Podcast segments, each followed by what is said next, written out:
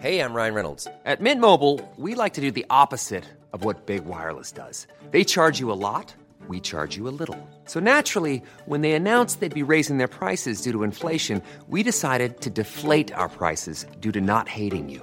That's right. We're cutting the price of Mint Unlimited from $30 a month to just $15 a month. Give it a try at mintmobile.com slash switch. $45 upfront for three months plus taxes and fees. Promo rate for new customers for limited time. Unlimited more than 40 gigabytes per month. Slows. Full terms at mintmobile.com.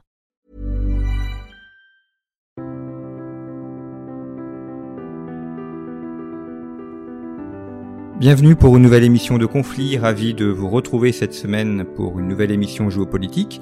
Je vous rappelle notre nouveau numéro qui est en kiosque avec un dossier qui est consacré au cyber avec de nombreux articles, notamment nos auteurs habituels, notre comité de rédaction, nos chroniques aussi. Un numéro que vous pouvez retrouver en kiosque, que vous pouvez également acheter sur le site internet de Conflit, revueconflit.com. Sur notre site internet, notre boutique en ligne, vous pouvez également retrouver en version papier et en version numérique l'ensemble de nos numéros que vous pouvez commander et qui vous sont livrés chez vous au bout de quelques jours. Et puis, en vous abonnant, vous nous permettez de développer Conflit et de vous proposer du contenu en accès libre, notamment ces émissions. Je vous propose cette semaine de partir sur la question du terrorisme et sur un aspect qui est essentiel dans le terrorisme, à savoir la place et le rôle de la vengeance. C'est un élément qui est effectivement très important, nous allons le voir, nous allons voir quelles sont les origines de cette vengeance, comment elle s'exprime, en fonction aussi des différents types de terrorisme. Et euh, pour en parler, mon invité cette semaine, Myriam Benrad. Bonjour. Bonjour. Merci beaucoup d'être venu au, micro de Conflit. Vous êtes professeur de relations internationales à, à et à l'Université internationale Schiller. Vous avez publié de nombreux ouvrages vous étudiez notamment euh, le Moyen-Orient, le djihadisme au Moyen-Orient, et vous venez de publier un ouvrage consacré à cette question de la vengeance, Terrorisme, les affres de la vengeance, aux sources liminaires de la violence, qui est paru aux éditions Le Cavalier Bleu. Euh, toutes les références sont à retrouver sur le site internet de, Conflit. Commençons peut-être par euh, ce, mot même de vengeance. Pourquoi euh, vous êtes intéressé à la vengeance quand enfin, ceux qui étudient le, terrorisme de manière générale vont s'intéresser aux, méthodes d'action terroristes, éventuellement au, contre-terrorisme, au, message politique aussi qu'il peut y avoir, ou à l'aspect politique. La vengeance est un, aspect qu'on attendait un peu moins. Euh, pourquoi euh, êtes-vous arrivé à, à étudier la vengeance et en quoi est-ce que c'est un élément qui vous paraît important dans la question du terrorisme?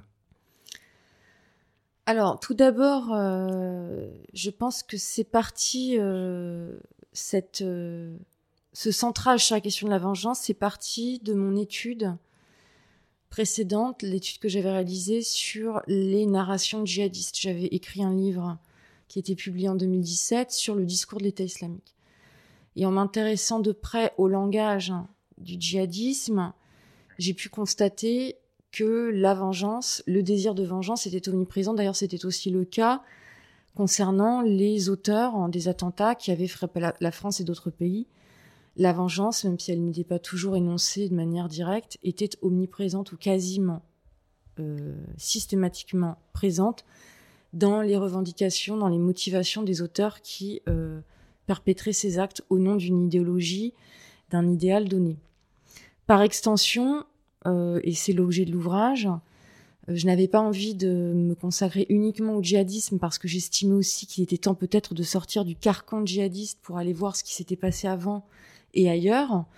Et en réalité, il y a un point, euh, en tout cas des points de continuité évidents qui sont tracés à travers le prisme de la vengeance entre le terrorisme auquel on fait face aujourd'hui et les vagues de de terrorisme, par exemple, qui ont pu frapper la France euh, préalablement. J'étais, j'étais pour ma part, parce que je n'ai pas été contemporaine de ces événements, mais j'étais frappée de redécouvrir le terrorisme d'extrême gauche, la violence d'un groupe comme Action Directe, ou d'autres groupes même antérieurs, anarchistes, qui ont frappé la France à une, autre époque, et qui tous aussi étaient dans cette logique. Vous avez consacré un livre à la colère.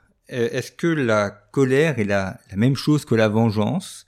Euh, Ou est-ce que la vengeance, on dit que c'est un plat qui se mange froid? Est-ce que c'est quelque chose qui est complètement dépassionné, donc en dehors de la colère Ah non, les deux, les deux, les deux sont très liés. Alors, la colère est une émotion primaire, là où le désir de vengeance, selon les psychologues, est plutôt dans les catégories dites secondaires, tertiaires. C'est-à-dire qu'il faut quand même antérieurement une colère qui va façonner un désir de vengeance, pour dire les choses simplement.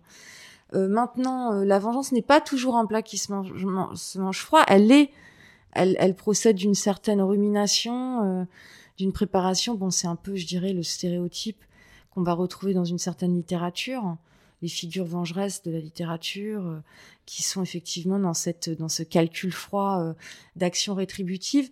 Mais on a des vengeances qui sont, euh, qui ne sont pas des vengeances auxquelles on pense de manière, je dirais, spontanée. Par exemple, on a aussi des vengeances par évitement, par le silence, par la non-action, la non-violence. Or là, il est vrai que je m'intéresse à un certain type de, vengeance qui est vraiment une vengeance vindicative, violente. Donc le passage euh, à l'acte. La, la vendetta que, que l'on connaît notamment dans les régions méditerranéennes avec les, les mafias, est-ce que ça s'apparente à de la vengeance? Est-ce que c'est la même chose ou est-ce qu'il y a des différences entre les deux? Bah c'est oui, c'est c'est une vengeance. La vendetta, finalement, se rappelle vendetta. Vendetta, c'est le terme italien pour vengeance, après tout. Hein. Ça fait référence dans le contexte méditerranéen, balkanique. Euh, on peut pousser jusqu'au Caucase, d'autres régions. Ça fait référence à un certain type de vengeance entre des membres de familles opposés, de clans opposés. Donc ça s'inscrit quand même dans un contexte anthropologique particulier, au départ qui était tribal, et qui ensuite, avec la mutation des sociétés, est devenu, comme je viens de le dire, communautaire, clanique, familial, dynastique, aussi à l'époque, euh, au Moyen Âge et, pendant la Renaissance, euh, jusque jusqu'aux Lumières. En réalité, si on prend par exemple le contexte français, euh, donc là, là, c'est ces formes de vengeance antérieures au terrorisme contemporain sous la forme de la vendetta, qui est une forme de vengeance ritualisée particulière, ou d'autres types de vengeance. Pour revenir à votre première question, il me semblait important de réintroduire ces considérations, ce champ d'études, parce que le terrorisme est une violence après tout, et il doit être aussi ré réanalysé, réappréhendé à travers des catégories finalement plus classiques d'études des phénomènes violents. Alors aujourd'hui, quand on parle de terrorisme, on pense uniquement au djihadisme qui est une sorte de, monopole. Euh, vous l'avez dit, la France était concernée par du terrorisme d'extrême gauche. Dans les années 1970-1980, on a eu aussi des indépendantistes bretons qui ont pu faire des attentats, les, Arméniens également. Est-ce que il y a euh, des différences dans la, pratique de la vengeance, dans la, la définition de la vengeance entre les djihadistes aujourd'hui et des mouvements comme Action Directe, Fraction Armée Rouge, euh, il y a quelques décennies? Alors tous ces mouvements sont, euh, il faut dire les choses, convaincus qu'en se vengeant et en l'occurrence en tuant euh, des cibles sélectionnées ou bon qui sont devenues plus aléatoires euh, avec le djihadisme qui frappe les civils là où d'autres groupes avaient des cibles plus politiques, plus je dirais plus déterminées. Là aujourd'hui on est dans un, dans un terrorisme de masse, un hyper-terrorisme mais il y a toujours quand même un idéal, l'idée de faire le bien, de rétablir la justice. Euh, là où la justice établie ne fait pas son travail. D'ailleurs, on le voit très bien avec le procès du 13 novembre et les déclarations qui sont faites par les accusés, euh, dont Salah Abdel-Sam, qui dès le premier jour a dit je ne reconnais pas de toute façon votre justice et je serai vengé, je serai euh, euh ressuscité et vengé. Euh, bon, il n'a pas utilisé le mot vengeance d'ailleurs, mais enfin, il y faisait référence puisqu'il a dit au président qu'il allait, euh, au président de la cour, qu'il allait euh, payer pour ce qui est en train de se passer. Donc, ils sont totalement, si vous voulez, en tout cas dans un, un, système cognitif alternatif qui n'est pas le nôtre, qui s'oppose au nôtre, à nos valeurs, à nos au système en fait, au système tel qu'il s'est construit à l'époque contemporaine. Alors, les points communs, c'est cet idéalisme, je pense, cet utopisme. Parce qu'après, les références qui justifient ces idées euh, d'utopie et, avec donc pour instrument la vengeance euh, sont quand même différentes. Hein. Dans le cas des djihadistes, euh, on est sur une doctrine islamiste de référence à un texte religieux très spécifique.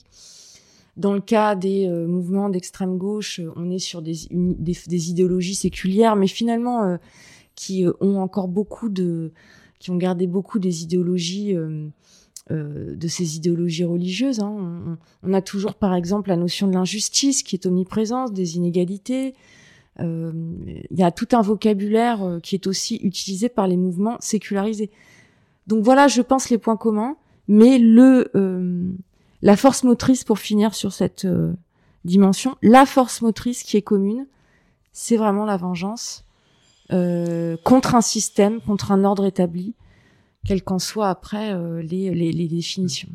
Ce que vous dites est, est intéressant parce que euh, nous, nous, nous voyons les terroristes et on pense là aux, actuels procès euh, évidemment comme comme des monstres étant donné ce qu'ils ont commis et on, on, parle de barbares, on, on, on essaye de, de, de mettre leur acte en dehors de la raison euh, mais eux, et en disant ça, je cherche pas à justifier, hein, simplement j'essaie de comprendre comment eux voient les choses et comment euh, comment ils, euh, ils perçoivent et pourquoi ils font les choses.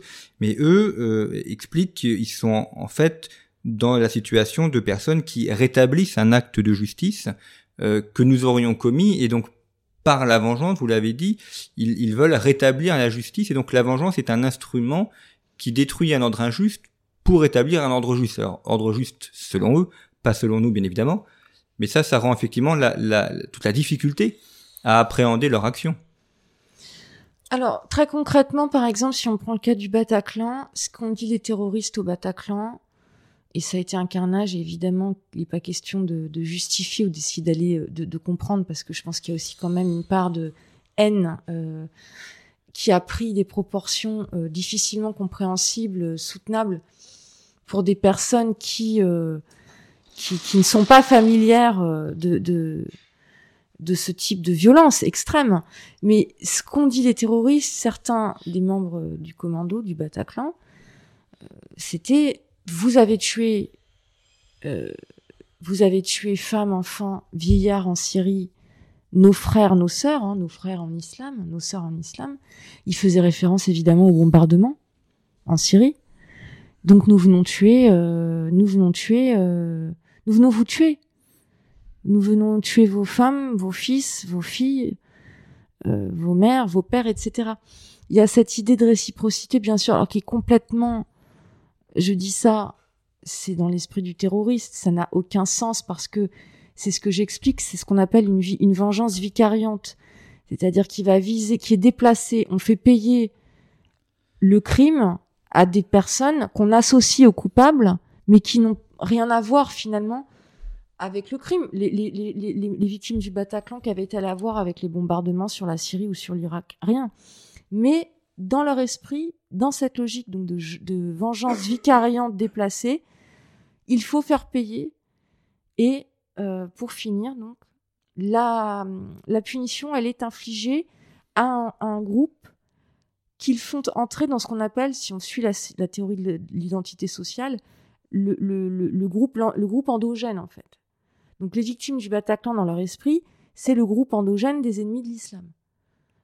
l'exogroupe, pardon, exogène, l'exogroupe des ennemis d'islam. Donc je pense que c'est des dimensions, alors ça peut paraître un peu abstrait face à l'horreur, mais euh, il faut quand même revenir aux explications pour comprendre, c'est essentiel. ce qui est intéressant aussi par rapport à ce que vous dites, c'est qu'après les attentats du, 15, du mois de novembre 2015, euh, le communiqué de presse de Daesh euh, enfin présentait la France comme étant le pays des croisés, alors que la plupart des personnes qui sont décédées, euh, probablement une partie ne connaissent pas les croisades et en tout cas ne, ne se voient aucune affinité avec les, avec les croisades. Donc il y a effectivement, comme vous dites, cette association avec l'histoire, avec un événement historique d'il y a plusieurs siècles, qui aujourd'hui est, largement déformé par rapport à ce qu'il fut réellement. Mais effectivement, l'association entre français d'aujourd'hui et donc croisé euh, du XIIe siècle.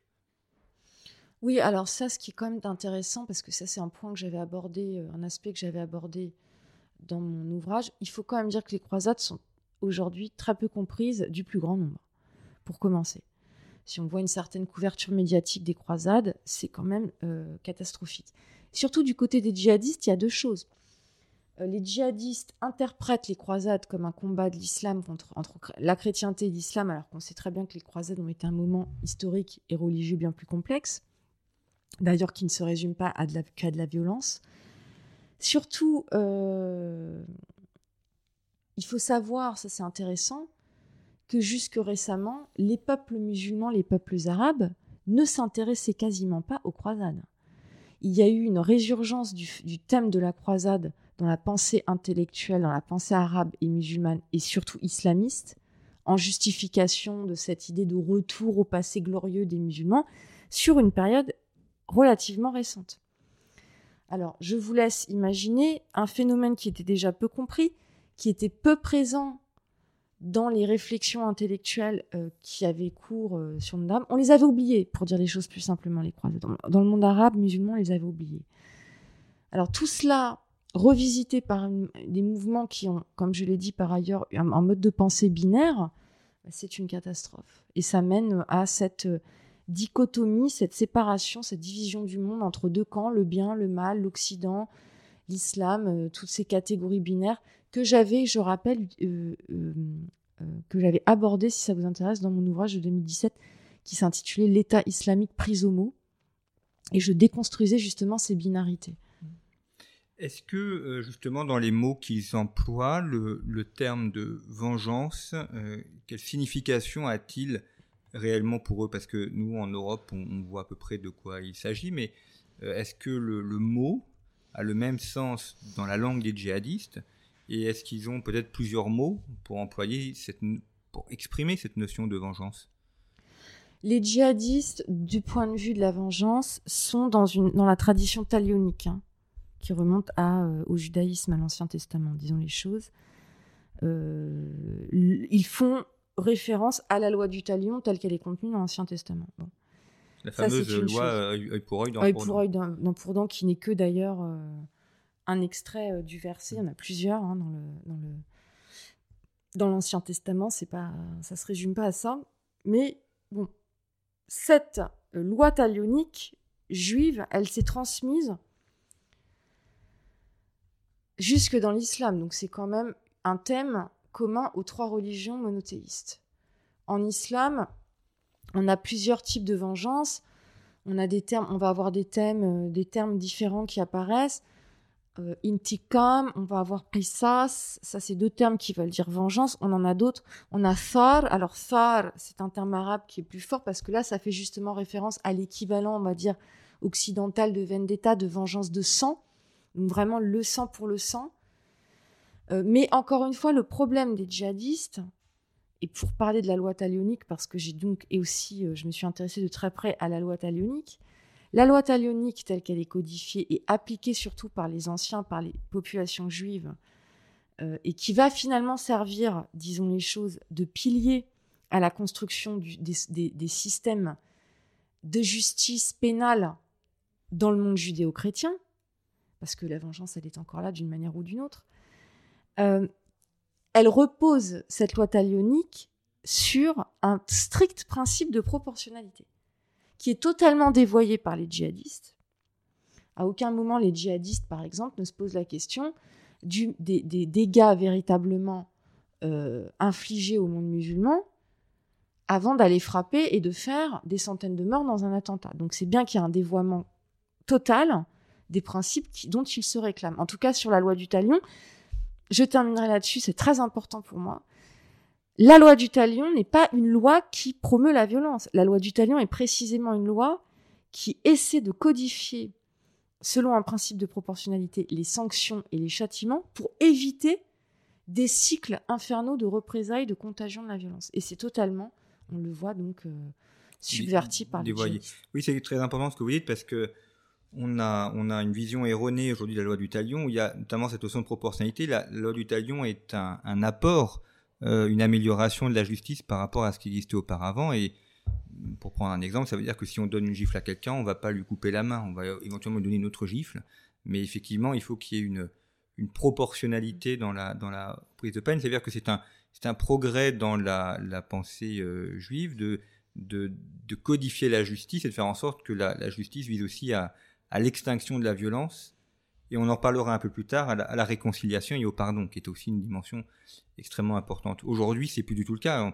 On, ne cherche plus à éteindre la violence, sinon en détruisant complètement l'autre. Donc on est plutôt dans une violence qui se perpétue. C'est un peu le sens de la vendetta d'ailleurs. Oui, euh, c'est en tout cas c'est voilà c'est intéressant quand même de bien distinguer euh, les choses. Hein, euh, alors même la vendetta, d'ailleurs, entre nous, euh, ce qu'on appelle vendetta, euh, au départ, ce n'était pas non plus une surenchère de violence. Hein, c'était c'était fondé sur le code de l'honneur, qui voulait dire qu'une insulte, une offense ou un crime contre une famille, une communauté, appelait une réponse, une, une riposte. Mais ça n'était pas, ça ne renvoyait pas aux stéréotypes qu'on s'en fait aujourd'hui de violence sans fin, euh, de règlement de compte euh, mafieux, euh, enfin tout ce type de, de stéréotypes finalement qui se sont bien développés, qui ont bien perduré dans le temps. Euh, on n'était pas du tout sur ça. hein. Et euh, par rapport à cette loi du talion, donc on, euh, vous dit un autre point que vous évoquez qui est, important, c'est le quand on, arrête la violence, quand on arrive à briser ce cercle infernal. Et donc ça suppose le pardon et ça doit aboutir à la réconciliation. Est-ce que ça c'est quelque chose qui est pensé par les terroristes, cette notion de pardon, de réconciliation, ou est-ce qu'on fait un usage de la violence pour elle-même dans le but d'éradiquer l'adversaire mais sans viser au pardon et donc euh, a aussi une vie en commun? Alors c'est des choses compliquées parce que le pardon, euh, je dirais, c'est l'antithèse de la vengeance. Alors l'extinction de la vengeance, de ce point de vue, ne signifie pas nécessairement le pardon. Le pardon, c'est un stade auquel d'ailleurs bah, des victimes de vengeance terroriste ne parviendront jamais. Et elles sont plutôt dans une logique d'oubli ou de déni ou de distanciation que de pardon. Euh, la notion même de pardon leur est inaccessible, mais pas par d'ailleurs par haine euh, parfois de leur bourreau des années plus tard, parce que c'est pas du tout euh, en ces termes que ça se pense. La, la blessure était tellement vive qu'on peut comprendre effectivement qu'ils aient beaucoup de difficultés à, C'est- à c'est oublier ou à pardonner. quelque chose qu'on peut, euh, enfin, c'est c'est vraiment le bout du spectre le pardon. Euh, la loi du talion, en l'occurrence, elle servait à assurer une, co- une coexistence pacifique dans l'intérêt de tous de certaines communautés qui, par ailleurs, étaient rivales.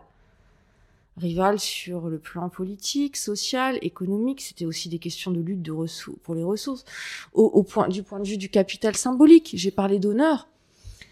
Euh, c'est pas vraiment quelque chose qui aujourd'hui parle beaucoup dans nos sociétés parce que c'est pas, on n'est plus des sociétés basées sur l'honneur et la défense de l'honneur, mais par exemple un pays comme la France, si vous vous intéressez au phénomène de vengeance de sang en France, jusque je dirais au 17e, 17e 18e siècle, le code de l'honneur est très présent et euh, explique énormément des conflits politiques qui ont lieu et parfois très violents. Sauf que comme on est sorti de ces, avec la rationalisation euh, bureaucratique propre à la modernité, l'établissement d'un système pénal qui nous enlève la possibilité de nous rendre justice à nous-mêmes, puisqu'on confie à l'autorité publique, finalement, on, lui, on leur confie notre, on confie à l'autorité publique notre vengeance, la vengeance qu'on ne peut pas exécuter puisqu'on ne se fait pas justice soi-même. Mais tout cela, c'est très moderne. C'est ce que j'essaie d'expliquer. C'est très moderne et ce qui est intéressant, c'est qu'on voit surgir, en tout cas sur la question du traitement du terrorisme et sur d'autres, on voit surgir ces réflexes qui sont euh, plus anciens et qui ont duré bien plus longtemps, qui ont organisé, normé nos sociétés bien plus longtemps. Oui, donc en fait, l'État, à partir du XVIIe siècle, s'est euh, accaparé le monopole de la, justice d'un côté, de la police de l'autre, et donc les particuliers n'ont n'ont plus besoin de l'exercer. C'est ça, sauf que l'État lui-même et ses institutions, parfois, vous regarderez, dans la pratique politique, sont euh, finalement eux-mêmes dans des logiques de, de vengeance. François Hollande annonce après le 13 novembre qu'il va bombarder la Syrie pour venger les morts au Bataclan.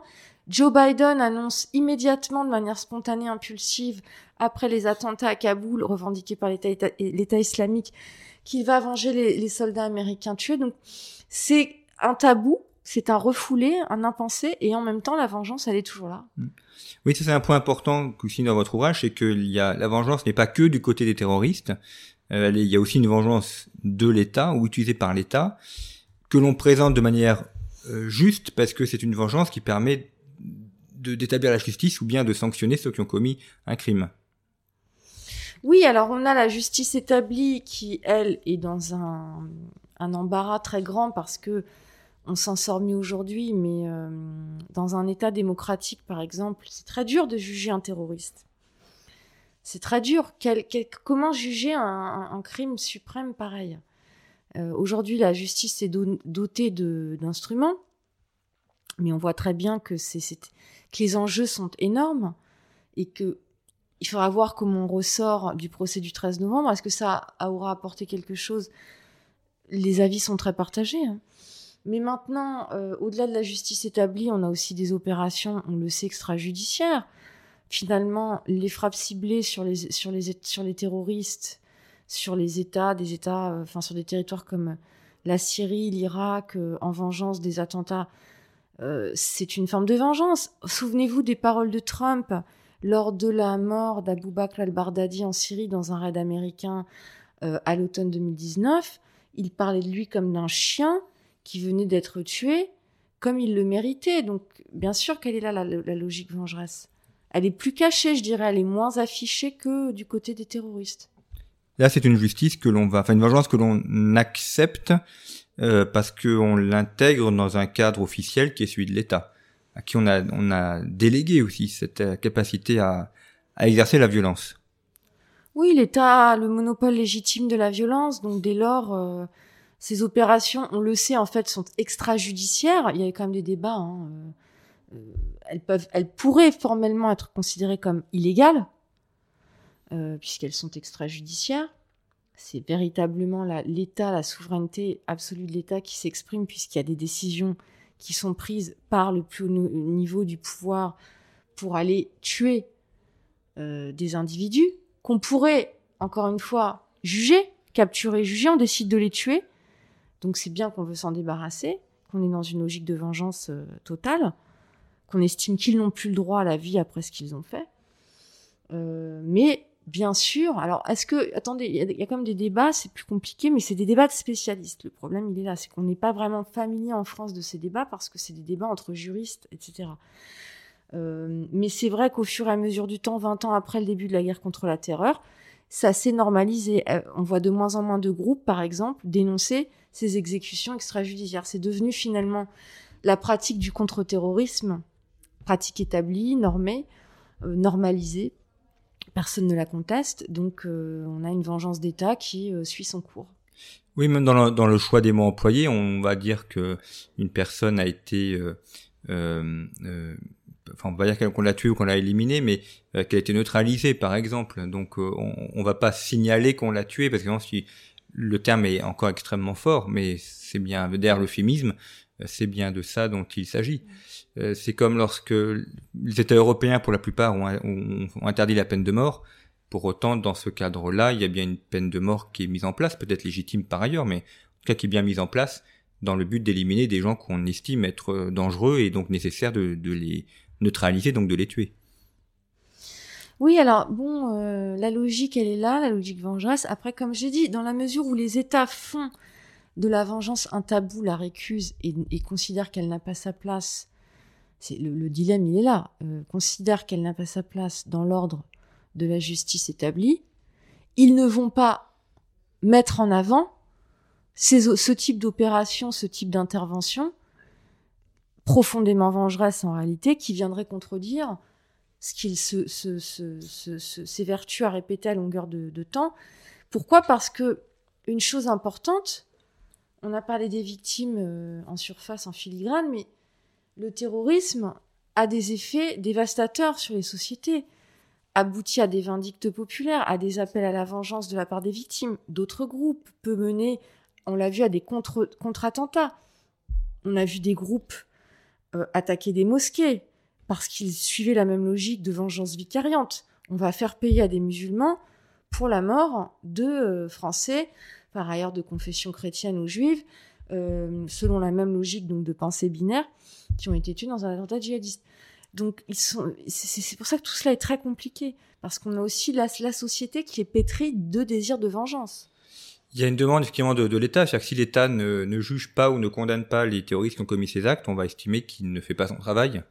Donc c'est aussi une demande euh, démocratique au sens propre, c'est-à-dire que c'est ceux qui votent, qui ont le pouvoir politique, qui demandent à l'État d'exercer ce pourquoi il a été créé, euh, à savoir de, de faire condamner les terroristes.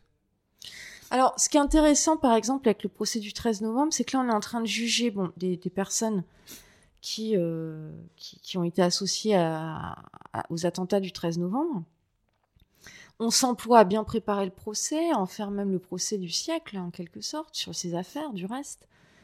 On s'emploie à démontrer qu'on a mis en place une justice antiterroriste performante, qui, dans un cadre démocratique, peut juger ce type de crime. Et en même temps, on vous annonce régulièrement à la radio, à la télévision, qu'on a éliminé physiquement dans une frappe un leader de Daesh. Donc, on a ce parallélisme qui est quand même frappant. Et alors, au niveau des réactions, bah, finalement, beaucoup de gens, euh, quand on leur dit euh, Bardadi est mort euh, dans une frappe, ils sont tout à fait satisfaits.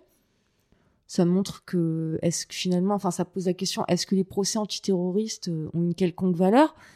Quand on voit par ailleurs que beaucoup considèrent que leur mort physique, leur désintégration, disons les choses, est en réalité sans doute la meilleure des justices puisqu'ils se contentent tout à fait des opérations extrajudiciaires qui sont menées. Enfin, j'espère que vous, arrivez à voir un peu la logique. Donc on se dit finalement la vengeance est la vraie justice pour beaucoup. Est-ce qu'il n'y a pas aussi l'idée qu'en en, éliminant ou en jugeant les, terroristes ou les, têtes visibles, on va, pas, on va éviter d'autres attentats, qu'il y aura une sorte de peur qui est exercée à l'égard de candidats potentiels à l'action terroriste? Alors le problème, au niveau euh, de la dissuasion est le suivant. On a bien vu là avec les propos de Salah Abdeslam par exemple à l'ouverture du procès des attentats du 13 novembre qu'il n'en a à peu près rien à faire de ce procès, du résultat de ce procès, de ce qui va se dire s'il s'exprime. En tout cas, il n'est même pas là pour se défendre puisqu'il a dit très clairement dès le départ que ça ne l'importait pas et qu'il n'y croyait pas. Donc il fait passer un message très fort aux candidats au djihad en leur disant mais de toute façon, qu'importe si vous vous faites arrêter, vous passerez devant une justice de mécréants, injuste, euh, que vous ne reconnaîtrez pas, et euh, voilà. Euh, et dans le deuxième cas, certes, on les tue en Irak et en Syrie, mais on n'en voit pas les images. On n'a pas la violence de ce qui s'est passé sous les yeux. Donc ça a très peu d'impact sur les esprits, par exemple, à domicile en France, qui se radicalisent et qui sont tentés par une action violente. Je ne suis pas sûre d'ailleurs dans l'absolu que l'action violente dissuade, que les images de violence dissuadent, parce que ce qu'on voit plutôt, c'est que, par exemple, la diffusion euh, à longueur de temps de vidéos de l'État islamique d'une extrême violence a fait un certain nombre de, de sympathisants des mules et il y a une tendance à aller les regarder, à s'imprégner, se, euh, se, droguer à la violence. Donc je ne suis pas sûre en fait que ça dissuade finalement. Euh, oui, ça peut créer des vocations aussi. Exactement. Soit on va faire pareil, soit on va, on va, on va venger justement euh, ceux qui ont commis ce genre de choses. Donc ça peut être le résultat inverse de celui qui a été recherché. dernière question, Myriam Benrad, sur la question de la, de la violence. Est-ce que est-ce qu'on a vu euh, dans l'histoire des, exemples euh, d'actions terroristes où la, vengeance aurait pu être brisée et où le, pardon, la réconciliation euh, a, pu se faire? Ou est-ce que on est, est-ce qu'on a réussi que par extinction Je pense au mouvement d'extrême gauche dans les années 1970, notamment en Italie, 70-80, où c'est plutôt par extinction du mouvement. est-ce qu'on peut avoir des, repentis, c'est-à-dire des gens qui ont commis des actions terroristes et puis qui, qui s'en repentent, qui demandent pardon, qui se sont rendus compte qu'ils avaient commis des choses euh, mauvaises et qui ne veulent plus les faire, comme on a d'ailleurs dans la mafia? Euh, est-ce que, euh, est-ce qu'on est, est-ce que ce pardon est une possibilité ou est-ce qu'on est condamné à une sorte de violence perpétuelle? Alors, il y a plusieurs configurations, peut-être trois.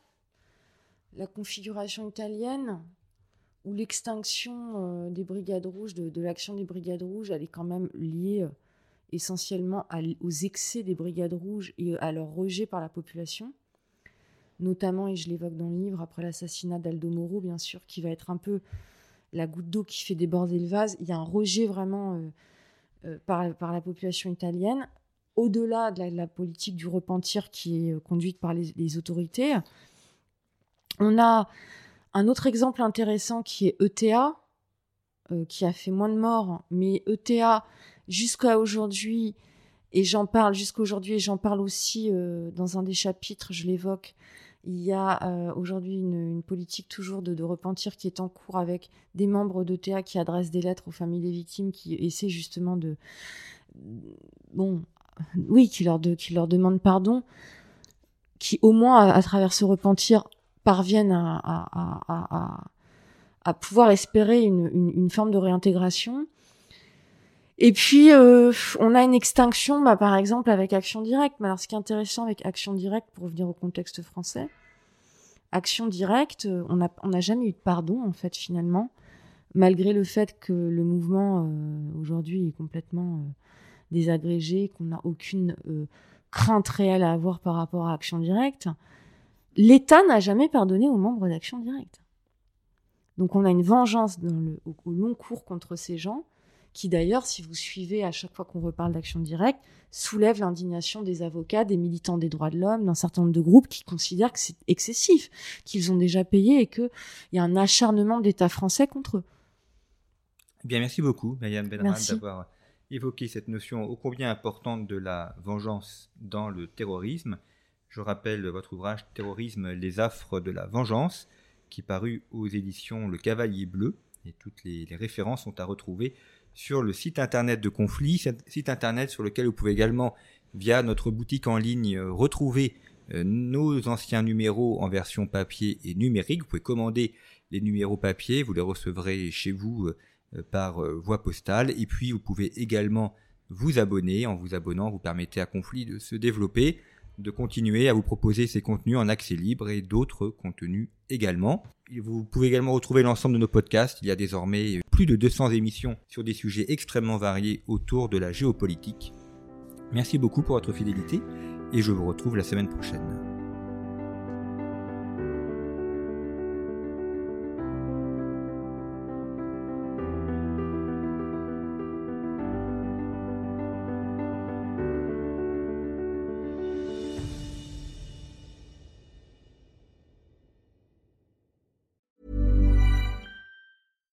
Hi, I'm Daniel, founder of Pretty Litter. Cats and cat owners deserve better than any old-fashioned litter. That's why I teamed up with scientists and veterinarians to create Pretty Litter. Its innovative crystal formula has superior odor control and weighs up to 80% less than clay litter. Pretty Litter even monitors health by changing colors to help detect early signs of potential illness. It's the world's smartest kitty litter. Go to prettylitter.com and use code ACAST for 20% off your first order and a free cat toy. Terms and conditions apply. See site for details.